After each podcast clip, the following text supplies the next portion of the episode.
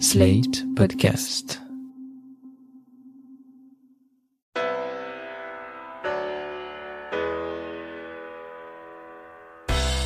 Bonjour et bienvenue dans Le Monde Devant Soi, le podcast d'actualité internationale de Slate.fr. Je suis Christophe Caron et je suis en compagnie de Jean-Marie Colombani, directeur de la publication de Slate.fr, et Alain Frachon, éditorialiste au Monde et spécialiste des questions internationales. Bonjour messieurs. Bonjour Christophe. Bonjour Christophe. On l'avait presque oublié, entre le Covid, l'élection présidentielle américaine et les multiples provocations turques, et pourtant nous sommes à deux mois et demi d'une échéance capitale pour l'Europe, celle de la finalisation du Brexit. Voilà quatre ans maintenant que les Britanniques ont voté pour une sortie de l'Union lors d'un référendum organisé par le Premier ministre de l'époque, David Cameron. Le divorce dure, les négociations patinent, et si la Grande-Bretagne nous a bien et bien quittés le soir du 31 janvier 2020, aucun accord n'a véritablement été trouvé entre Londres et Bruxelles. Les négociateurs s'étaient donné quelques mois, jusqu'au 1er janvier prochain, pour établir un accord de libre-échange entre Royaume-Uni et Europe. Nous sommes donc dans la dernière ligne droite, mais on peine à avancer. Marion Van Rentergam, bonjour. Bonjour. Vous êtes journaliste, fine observatrice des affaires européennes et vous suivez en direct ces négociations pour l'Express. Vous allez nous raconter comment ça se passe entre Michel Barnier, le négociateur en chef, mandaté par les 27, et Boris Johnson. Mais avant, pour qu'on y voit un peu plus clair, en quoi consistent exactement les discussions actuelles? On sait que le Royaume-Uni ne fait plus partie de l'Europe et pourtant on continue à négocier. Pourquoi? C'est vrai que c'est un petit peu compliqué de comprendre de quoi on parle en ce moment et tout ce suspense euh, qui est à l'œuvre en ce moment dans la, mesure où les, les, Britanniques sont effectivement partis le 31 janvier 2020. Donc là en fait on est dans une période de transition jusqu'au 31 décembre de cette même année la date de sortie effective. Donc il y a eu un premier accord qui a été laborieusement négocié pendant trois ans et demi qui était en fait l'accord de divorce et qui a mené au départ des Britanniques le 31 janvier. Ce qui se négocie en ce moment, c'est en fait un deuxième accord. C'est celui qui va décider des relations futures entre le Royaume-Uni et l'Union européenne, qui sont principalement d'ordre commercial. C'est donc un, principalement un accord de libre-échange. Et c'est l'enjeu du Conseil européen qui a eu lieu donc en fin de semaine. Alors quel est l'enjeu? Pourquoi est-ce que c'est si euh, tendu le fait d'obtenir un deal ou un no deal comme on, le dit? L'enjeu c'est la participation ou non, l'intégration ou non du Royaume-Uni dans le marché unique. De toute façon, le Brexit a lieu et c'est une c'est une situation perdant-perdant. Hein. Personne n'y gagne, ni eux ni nous. Mais s'il n'y a pas d'accord, s'il y a un no deal, le Royaume-Uni devient dès lors un pays tiers du marché unique et il est encore plus perdant que nous puisqu'il exporte davantage vers l'Union européenne que l'Union européenne n'exporte vers lui. Il y a 47% de ses exportations de ces produits qui vont vers l'Union européenne tandis qu'il y a que 7% de nos produits à nous qui vont vers eux. Mais même s'il est plus perdant que nous, ça nous fait une belle jambe parce qu'on est quand même perdant aussi. Donc euh, si s'il n'y a pas de deal, ça veut dire qu'on mettra des tarifs et des quotas sur chacun de leurs produits et dans les deux sens. Donc les produits seront moins leurs produits seront moins compétitifs chez nous, les nôtres seront le seront moins chez eux, ce qui explique d'ailleurs une mobilisation en ce moment des des grands syndicats patronaux de des pays euh, européens, la Cofindustria, le Medef et la BDI, les allemands, français et italiens, parce que évidemment ça il y aura des dommages collatéraux terribles pour pour nos nos, industries et pour notre pouvoir d'achat. Alors, pourquoi est-ce que c'est tendu? C'est tendu parce que d'abord ça bloque, ça patine complètement, on y reviendra. C'est tendu parce que le temps presse. Michel Barnier a calculé que pour avoir une sortie effective le 31 décembre, il faut que tout soit bouclé, que l'accord soit totalement conclu à la fin du mois d'octobre, parce qu'après il faut que ce soit voté par tous les parlements nationaux, par le Parlement européen, par le Parlement britannique. Il faut aussi traduire tout ça et avoir des tas de documents techniques, traduire dans toutes les langues. Enfin, ça prend du temps jusqu'au 31 décembre. Et pourquoi c'est tendu enfin? Parce que c'est parce que les Britanniques ont montré jusqu'ici, ont fait preuve de méthode de, de voyous. Notamment, Boris Johnson a sorti de son chapeau, alors qu'on était en plein dans les négociations de ce second accord, de cet accord sur les relations futures, il a tout d'un coup sorti de son chapeau un projet de loi sur le marché intérieur britannique qui remet en cause le premier accord. Ça, c'est du jamais vu. Hein. C'est de la, c'est de la violation du droit international. Ça a suscité euh, l'indignation et la sidération de, de, tout le monde. Donc, c'est, on est vraiment dans un contexte particulier avec des partenaires de jeu extrêmement troubles, et le fait que, euh, pour le moment, aucune des deux parties ne veut céder sur ces lignes rouges. Vous allez nous raconter un peu plus en détail comment se gèrent ces négociations entre Johnson et Barnier, avec un Johnson qui peut être de temps en temps assez perfide, on va le voir, mais vous parliez de points de blocage qui ralentissaient ces négociations. Quels sont ces points de blocage, Alain? Alors ces points de blocage, il y en a trois. Pour le reste, le document qui fait à peu près 600 pages est assez largement rédigé, mais il y a trois points sur lesquels on n'arrive pas à trouver un accord. Le premier, c'est la pêche. Alors il faut savoir que les grands pays qui pêchent beaucoup euh, en Europe, des pays comme euh, la France et l'Espagne par exemple, et d'autres, et les pays scandinaves aussi, nous pêchons tous très largement dans les eaux britanniques. Et donc, euh, ce n'est pas que la pêche compte pour beaucoup dans la création de richesses en Grande-Bretagne, c'est 0,1% du produit intérieur brut britannique, mais c'est symbolique, si vous voulez. C'est euh, ça, ça revient, on tourne autour du slogan de Boris Johnson reprendre le contrôle, reprendre le contrôle de nos frontières, de nos ressources, etc. Reprendre le contrôle de nos frontières maritimes, c'est ça veut dire que seuls les Britanniques ont le droit de pêcher dans les eaux de pêche britanniques. Donc la la charge symbolique et politique est, très forte. Et elle concerne notamment l'Écosse, notamment l'Écosse qui est déjà furieuse que le Royaume-Uni sorte de l'Union européenne. Le deuxième point, tout aussi conflictuel mais beaucoup plus large, c'est ce qu'on appelle les conditions de la concurrence entre nous, ou des règles concurrentielles équilibrées. Si les Britanniques veulent continuer à pouvoir exporter sans droit de douane, sans aucune paperasserie et sans quota, sans limite, qu'il s'agisse des biens ou des services au sein du marché unique, eh bien, il faut qu'ils aient des règles qui ressemblent aux nôtres. C'est-à-dire qu'ils n'ont pas le droit de faire du dumping. S'ils veulent vendre du chocolat dans l'Union européenne, eh bien, les règles de l'Union européenne, c'est qu'il y a un certain pourcentage obligé de cacao, par exemple. S'ils veulent vendre, et ils vendent énormément de produits pharmaceutiques, que la Grande-Bretagne a des industries pharmaceutiques extrêmement brillantes, eh bien, si vous voulez, les critères, nous, ce sont les critères de l'Agence du médicament européen, agence qui était à Londres jusqu'à tant que les Britanniques étaient dans le marché commun et qui a été transférée à Amsterdam. Donc, pas de concurrence déloyale. Pas de concurrence déloyale. On ne s'amuse pas à avoir des normes sécuritaires ou sanitaires pour tout ce qui concerne l'agroalimentaire inférieures aux normes européennes. Parce que ça serait pas fair play. Alors là, c'est très difficile puisque on va retomber sur les éternels mensonges de la campagne Brexit. Boris Johnson a juré aux Britanniques, et ça explique très largement le vote en faveur du Brexit.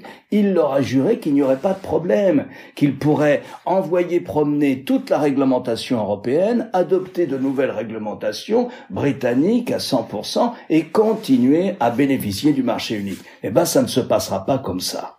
Et le troisième point de différent qui est lié à celui-là, c'est en cas de conflit, hein, en admettant qu'on signe un accord commercial avec la Grande-Bretagne qui lui permette d'avoir cet accès libre au marché unique, eh bien, en cas de conflit, il peut y avoir des conflits d'un côté comme de l'autre, qui va trancher? Alors vous savez qu'un des grands points de la campagne Brexit, c'était on refuse la jurisprudence de la Cour de justice européenne. Alors est-ce qu'on va créer un tribunal ad hoc, une sorte de panel ad hoc en cas de conflit? Ce point est devenu extrêmement conflictuel depuis que les Britanniques ont violé l'accord sur le divorce, l'accord de séparation conclu en 2020, hein, l'accord de séparation. Ils l'ont violé sur une question qui concerne l'Irlande, le commerce avec l'Irlande, hein, à l'intérieur du Royaume-Uni, mais qui concerne l'Irlande. Mais là, la méfiance au sein des 27 est extrême. Et donc ils veulent qu'il y ait véritablement un mécanisme de règlement des différends qui tienne la route. Donc ces points sont actuellement négociés entre le Royaume-Uni et l'Europe, l'Europe représentée par une équipe de négociateurs dirigée par Michel Barnier. Marion, vous signez dans l'Express de la semaine dernière un long papier intitulé La guerre de stratégie du Brexit où vous racontez comment ça se passe. À vous lire, on a l'impression que Barnier fait l'unanimité et au-delà de Barnier, c'est la méthode Barnier qui fait l'unanimité auprès des 27. Est-ce que vous pouvez nous en dire plus sur cette méthode Barnier? Comment est-ce qu'il négocie? Cette méthode Barnier, en effet, c'est l'os sur lequel euh, ont buté les Britanniques. Ils ne s'y attendaient pas du tout. Parce que, faut comprendre que donc dans cette histoire, les Britanniques, c'est eux les attaquants. Nous, on n'a rien demandé. Je dis nous, c'est l'Union européenne. Nous n'avons rien demandé. Donc nous sommes en défense et eux, ils sont en attaque. Et ils sont en, situation d'infériorité puisqu'ils sont plus dépendants que nous du grand marché unique européen. Mais le paradoxe, c'est qu'ils ont un immense sentiment de supériorité. Et c'est justement ce sentiment de supériorité, d'ailleurs, qui a conduit au Brexit. C'est ce fameux exceptionnalisme britannique qui faisait partie de l'idéologie et des promesses vendu pendant la campagne du Brexit et qui repose d'ailleurs, qui, remonte à la deuxième guerre mondiale. On a gagné la guerre, on n'a pas été occupé par les Allemands, euh, on n'a pas, on a vaincu Hitler tout seul, etc. Et en fait, les, les Britanniques sont aveuglés par cet orgueil et du coup ils ont promis, Boris Johnson avait toujours promis en vendant son, Brexit que l'Europe se mettrait à leurs pieds, comme, comme disait Alain, que de toute façon ils bénéficieraient du marché unique sans en avoir aucune contrainte. Le slogan c'était ils ont beaucoup plus besoin de nous que nous n'avons besoin d'eux. Or, c'est plutôt le contraire qui se passe. Et ils étaient aussi certains qu'il serait très facile pour eux de diviser les Européens. Et d'ailleurs, ils ont tout fait pour. Euh, depuis Theresa May, ils n'ont cessé d'envoyer des ministres dans tous les pays pour essayer de conclure des accords bilatéraux et essayer de briser ce bloc européen. Ça n'a pas marché et au contraire, l'unité de l'Union a été renforcée. Pourquoi ça n'a pas marché C'est que justement Michel Barnier a appliqué une méthode qui fait maintenant jurisprudence dans les institutions de l'Union européenne parce que ça ne s'était bizarrement jamais fait c'est qu'il a joué la transparence absolue avec tous les membres, avec tous les États membres, avec tous les parlements. Il est allé les voir, il est allé les consulter. Ils ont fait des visioconférences incessantes jusqu'à aujourd'hui avec tout le monde ensemble, si bien que personne n'a jamais pu soupçonner qu'il y avait des accords secrets en coulisses, par exemple entre la France et l'Allemagne, puisque c'est toujours comme ça que ce sont toujours ces deux-là qui s'entendent et puis les autres sont, souvent euh, sommés ou, demandés de, suivre. Donc là, pas du tout, ça ne s'est pas passé comme ça. Michel Barnier a reçu un mandat de tous les États membres et tous les États membres simultanément ont été systématiquement avertis de, l'avancée des négociations, si bien qu'il n'y avait pas une, feuille de cigarette, comme les Anglais ont essayé d'en placer, entre Michel Barnier et et les autres dirigeants. Et c'est vrai que moi j'ai eu l'occasion de, de, de, parler, d'échanger avec des parlementaires des différents pays, j'ai été frappée de l'immense reconnaissance que chacun avait envers Michel Barnier, envers cette méthode, envers le respect qu'il avait témoigné à chacun d'eux sans exception. Et finalement, les mauvaises manières des, Britanniques, ce, côté incroyablement voyou et, du coup qui fait que leur crédibilité est totalement entamée, que tous les coups semblent possibles avec eux, au contraire renforcé l'unité européenne. Et là, les Britanniques, c'est une douche froide pour eux, parce qu'ils se sont trompés sur toute la ligne. D'abord, ils ont pensé diviser l'Europe, manque de peau, ils ont renforcé l'unité européenne. Ils ont pensé aussi pouvoir faire virer euh, Michel Barnier, ça c'était avec l'aide de toute la presse europhobe qui euh, essayait d'envoyer des faux signaux comme quoi euh, Merkel essayait de virer Barnier, c'était totalement faux. Ils ont pensé aussi y réussir par ce coup de provocation incroyable de, de revenir sur un accord qui a été signé. Ils ont pensé jouer les États-Unis contre l'Europe, manque de peau, Donald Trump leur a retoqué leur accord, leur traité commercial qu'ils avaient espéré, et Joe Biden, lui, s'est indigné comme tous les autres de, de ce coup de voyou et en plus ils ont oublié que Biden avait des origines irlandaises et que remettre en cause l'accord sur la, frontière irlandaise, ça ne, et, du coup donner la, la possibilité d'un renouveau de la guerre en Irlande ne, ne, plaisait pas du tout au possible futur président américain. Et surtout, surtout, ce qu'ils n'ont pas compris, c'est que les Européens ne sacrifieraient jamais leur marché unique. Ils n'ont pas compris que le marché unique, c'était pour l'Union européenne une force et une, un atout absolument irremplaçable, que c'était ça qui faisait que Donald Trump, que Xi Jinping, que Vladimir Poutine sont tenus en respect et respectent même l'Union européenne, et que donc c'est tout à fait désolant de perdre les Britanniques, mais que entre le marché unique et les Britanniques, les Européens choisiront le marché unique et pas les Britanniques. Et ça, c'est une énorme gifle pour eux, ils ne s'y attendaient pas. Et pourtant, Jean-Marie, les Britanniques ont beaucoup à perdre dans le cadre d'un no deal. Oui, ils ont beaucoup à perdre puisque les plus récentes études de cabinets d'experts chiffrent à peu près à 100 milliards, entre 90 et 100 milliards d'euros les pertes annuelles qui seraient liées à un no deal. Donc on est au seuil de constater que pour la première fois dans l'histoire contemporaine, un gouvernement choisi d'ajouter la crise à la crise, puisqu'on est dans la crise euh, économique qui suit la crise sanitaire et qui affecte durement la Grande-Bretagne. La Grande-Bretagne est affectée plus durement que les autres en perte de produits intérieurs bruts.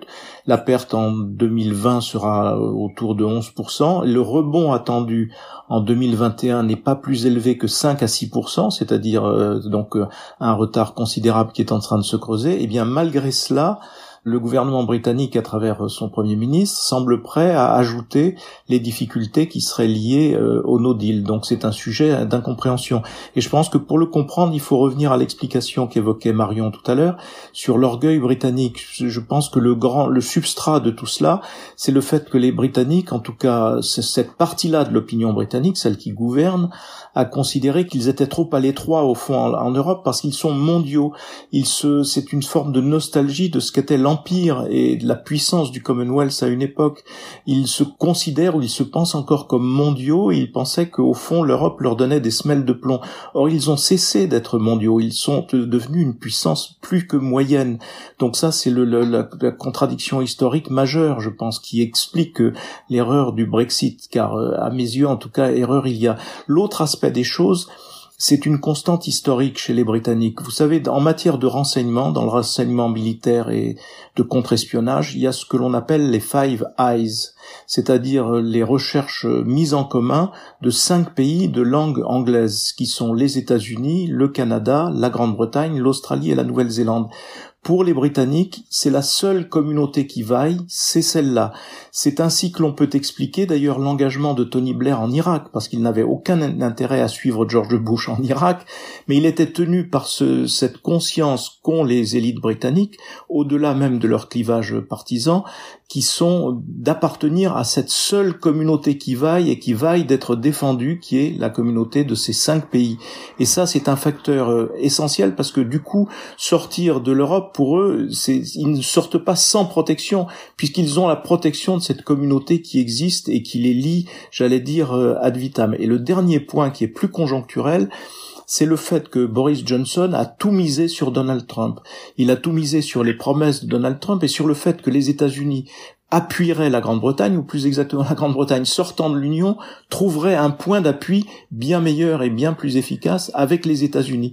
Et donc là, ben, les choses ne fonctionnent pas comme ça, tout simplement parce que Donald Trump sera probablement battu et que les cartes seront rebattues pour le coup. Les États-Unis cesseront d'être les adversaires de l'Union européenne à travers Boris Johnson, et donc tout le pari politique, les principaux éléments forts du pari politique de Boris Johnson se défont, me semble-t-il, les uns après les autres. Et justement, Marion, comment ça se passe au niveau de l'opinion britannique? Est-ce qu'elle soutient toujours Boris Johnson? Est-ce qu'il y a une lassitude, une colère par rapport à cette gestion du Brexit et des négociations sur l'accord de libre-échange?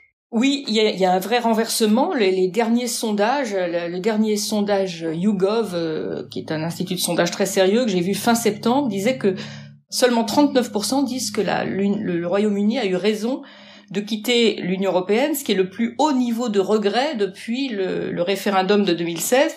Et si on enlève les indécis, 56% des Britanniques pensent que le Brexit est une erreur. Donc euh, c'est assez regrettable. On a un peu envie de leur dire qu'il valait mieux réfléchir avant de voter au référendum mais ils ont été trompés par euh, Boris Johnson, qui est un admirable euh, combattant en campagne, un admirable menteur, qui c'est le mensonge fait quand même fait partie de son identité. C'est pas un point de vue, hein, c'est un fait que je donne. Il était menteur quand il était journaliste. Il en faisait une spécialité de, de s'amuser de fake news sur l'Union européenne quand il était journaliste au Daily Telegraph et correspondant à Bruxelles. Et comme homme politique, le mensonge fait non seulement partie de son identité, de sa, de ses clowneries, de son, de sa manière d'être, d'être drôle et d'être charismatique, mais il en a fait très intelligemment, à vrai dire. En tout cas pour gagner, pas pour être au pouvoir, mais pour le conquérir, c'était intelligent. C'est qu'il en a fait une véritable stratégie et qu'il a mené cette campagne du Brexit de manière habile et convaincante, sans croire une seconde d'ailleurs que c'était pour le bien de son pays, puisque moi, à moi personnellement, dans les yeux, il me l'avait dit en 2013 que c'était une, une, absurdité de, de quitter l'Union européenne. Donc c'était par pur cynisme et opportunisme, parce qu'il sentait que c'était un créneau à prendre pour euh, conquérir le pouvoir. Donc il s'est servi du Brexit pour devenir Premier ministre. Il a mené campagne avec des mensonges qui ont malheureusement convaincu son électorat, des, des mensonges énormes, intenables, enfin des, des fake news grosses comme des maisons et qui ont été rendus possibles par cette époque étrange que nous vivons, celle des réseaux sociaux, où la vérité est beaucoup plus difficile à passer, à faire passer, et surtout n'a plus d'importance, où les faits, les erreurs et les, et les, mensonges sont mis à égalité avec la vérité. Et c'est ce qui fait de, de Boris Johnson, à mon avis, un populiste tout à fait typique sorte d'archétype du, populisme moderne, à l'image de, de, Donald Trump, tout en étant extrêmement différent dans, dans sa manière. On a vu les nombreux revirements depuis le début des négociations. Vous venez de décrire un Boris Johnson menteur. Alain, si les signatures arrivent, si un accord est passé, est-ce qu'on pourra donner un quelconque crédit à cet accord, à cette signature, tant on voit que Bojo peut retourner sa veste très soudainement et n'importe quand En clair, peut-on toujours faire confiance au Royaume-Uni pour les négociations qui arrivent? Si l'on se fie à ce qui s'est passé pour l'accord de divorce, l'accord de séparation, Boris Johnson, jusqu'au dernier moment, a laissé entendre que tant pis, il n'y aurait pas d'accord de divorce et qu'on sortirait comme ça, de manière euh, sauvage, si vous voulez, ce qui aurait posé des problèmes épouvantables à tout le monde. Et puis finalement, il a fait des concessions, il y a eu une politique de compromis réciproque, raisonnable, et on est arrivé à un accord sur lequel, comme nous venons de le dire, un accord en bonne et due forme, signé, un traité international, mais sur lequel il est revenu de manière assez étonnante et sidérante il y a quelques semaines.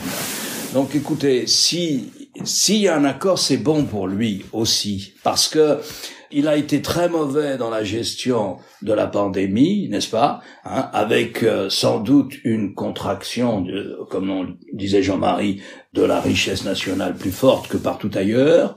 Et la dernière étude, celle de la London School of Economics par exemple, dit que un retrait sans accord commercial, donc sans un accès plein et plein et entier au marché unique, coûterait 10 points de produit intérieur brut sur 10 ans hein, à la Grande-Bretagne. Donc voilà, vous savez, sans accord, il faut comprendre ce que c'est les relations entre nous et le Royaume-Uni. C'est 10 000 camions quotidiens qui viennent de toute l'Union européenne, dans les deux sens. Ce sont les ailes d'Airbus qui sont fabriquées là-bas. C'est toute une partie de l'industrie automobile britannique brillamment pensée et montée du temps de Margaret Thatcher. Hein Mais évidemment, dans les débouchés sont à 90% l'Union européenne. C'est l'agroalimentaire, c'est la pharmacie. N'oubliez jamais non plus comme on a tressé ici un portrait assez épouvantable de nos amis du Royaume-Uni, n'oublions jamais qu'ils ont une industrie largement plus brillante que la nôtre, que l'industrie pèse plus que chez nous. Chez nous, c'est 12 ou 13% de la richesse nationale. Ces jeux, c'est 16% hein. N'oublions pas qu'ils sont dans des créneaux de pointe, dans, dans toutes les nanotechnologies, etc. Donc, ça serait vraiment quelque chose de perdant-perdant, et, et ça serait quelque chose de très difficile. On est en train de se demander s'il y a suffisamment, parce qu'il va falloir parquer les 10 000 camions, puisqu'ils vont être arrêtés pour qu'on vérifie ce qu'il y a dedans et qu'on vérifie les papiers, même avec un tas de systèmes électroniques. Alors, est-ce qu'il y a assez de terrain disponible dans le Kent, là, où tout le monde arrive, hein, par le sud de la Grande-Bretagne, pour faire des parkings géants, gigantissimes? Vous voyez le niveau d'absurdité à laquelle on arrive. Donc je pense que oui, un accord lui serait peut-être bénéfique. Mais on peut compter sur les talents politiques de Boris Johnson pour dire, mais pas d'accord, mais c'est pas grave, on suivra les règles de l'Organisation mondiale du commerce, on s'en sortira tout aussi bien. C'est ce qu'il dit d'ailleurs en ce moment. Il dit c'est pas très grave, on s'en sortira tout aussi bien s'il n'y a pas d'accord. J'ai pas la citation sous les yeux, mais c'est pratiquement celle-là. Donc non, je pense qu'il a intérêt à un accord. Je pense qu'il y a une division sans doute à l'intérieur de son cabinet entre les durs de durs qui veulent véritablement une rupture, et puis je pense qu'il y en a beaucoup d'autres qui ne veulent pas une rupture aussi nette avec le plus grand débouché commercial du Royaume-Uni. Pour finir, Marion, je voudrais qu'on quitte la Grande-Bretagne et qu'on parte un peu plus à l'est de l'Europe. On a vu pendant ces négociations une union qui est restée forte. On l'a vu aussi pendant la gestion de la crise sanitaire. Alors, elle reste toujours remise en cause par certains leaders des États membres. Euh, mais si c'est pas l'union en tant que telle qui est remise en cause, c'est l'esprit de l'union.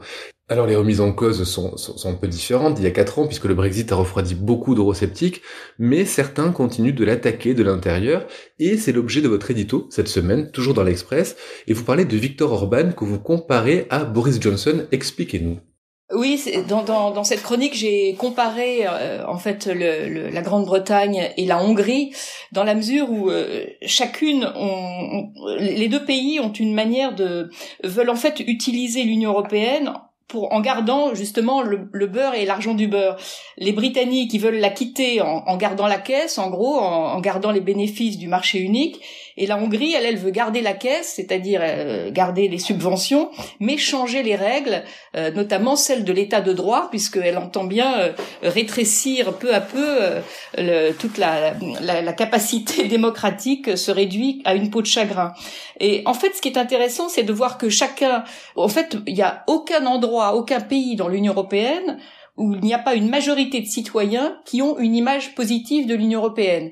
Et de même, il n'y a aucun dirigeant actuel de l'Union européenne, même Orban, même notre Marine Le Pen nationale, qui ne veut sortir de l'Union européenne. Donc le paradoxe, c'est qu'il continue à, à attaquer Bruxelles sans vouloir en sortir. Et pourquoi? Parce que Bruxelles, en fait, est une sorte de...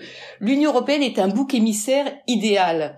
En gros, j'aurais envie de le comparer au fantasme du juif pour les antisémites. Ça ressemble un peu à ça. C'est une espèce de structure euh, invisible, elle est partout, on ne sait pas où. Cet immeuble de la Commission européenne qui incarne un cauchemar, j'y étais récemment avec euh, Michel Barnier, c'est totalement monstrueux, ces quatre ailes, ces couloirs, les gens qui ne parlent que qu'avec des, des, acronymes auxquels on ne comprend rien, on ne on sait jamais à quel étage on est, etc.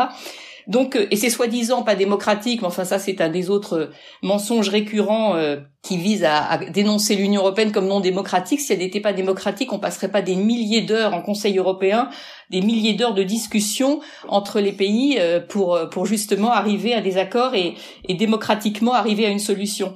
Mais les politiques de tous les pays ont toujours adoré se défausser sur euh, l'Union européenne, sur cette ce Bruxelles invisible de leur propre défaillance. C'est une sorte de de sport national. Ça fait à la fois partie d'une d'une rhétorique et d'un calcul qui justement donc se heurte à, à cette méconnaissance, cette mécompréhension de ce que c'est qu'un marché commun et de ce à quoi tiennent les Européens. Ce marché commun, il a des règles, il a des règles comme il y en a au tennis, au rugby, ou au, au cricket, enfin tous ces jeux qu'ont pourtant inventé les Anglais qui sont très soucieux eux d'observer les règles et ils n'imagineraient pas de jouer au tennis en changeant euh, la règle par rapport à la ligne blanche. Donc euh, c'est assez étonnant que eux ils, ils, ils veulent en ils veulent en jouer de cette manière-là, mais c'est c'est une partie euh, comment dire cette cette europhobie et cet euroscepticisme fait partie d'une rhétorique très confortable pour les politiques et c'est très intéressant de voir qu'à l'occasion du Brexit et de ces négociations sur le Brexit. Et de même, Orban rencontre les mêmes difficultés concernant l'état de droit.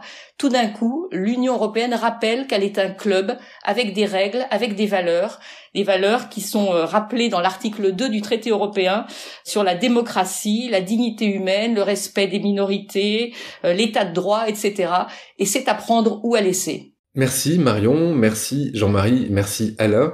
Juste un mot avant de vous quitter pour rebondir ce que disait Marion sur l'architecture horrible du bâtiment de la Commission européenne, pour vous conseiller un livre, une critique architecturale de l'Europe qui s'appelle Bruxelles Chantier. C'est de Ludovic Lamont, c'est chez Lux, et ça raconte comment, en n'arrivant pas à se doter de bâtiments représentatifs suffisamment symboliques, l'Union européenne a montré qu'elle avait un projet parfois flou et qu'elle avait du mal à s'imprimer dans les esprits des citoyens européens. Merci à tous, à la semaine prochaine pour un nouvel épisode du Monde devant soi. Merci Christophe. Merci, À la semaine prochaine Christophe. Vous venez d'écouter Le Monde devant soi, un podcast slate.fr à retrouver tous les samedis matins sur slate.fr ou sur votre application de podcast préférée. Si vous avez aimé, n'hésitez pas à vous y abonner et à nous mettre 5 étoiles.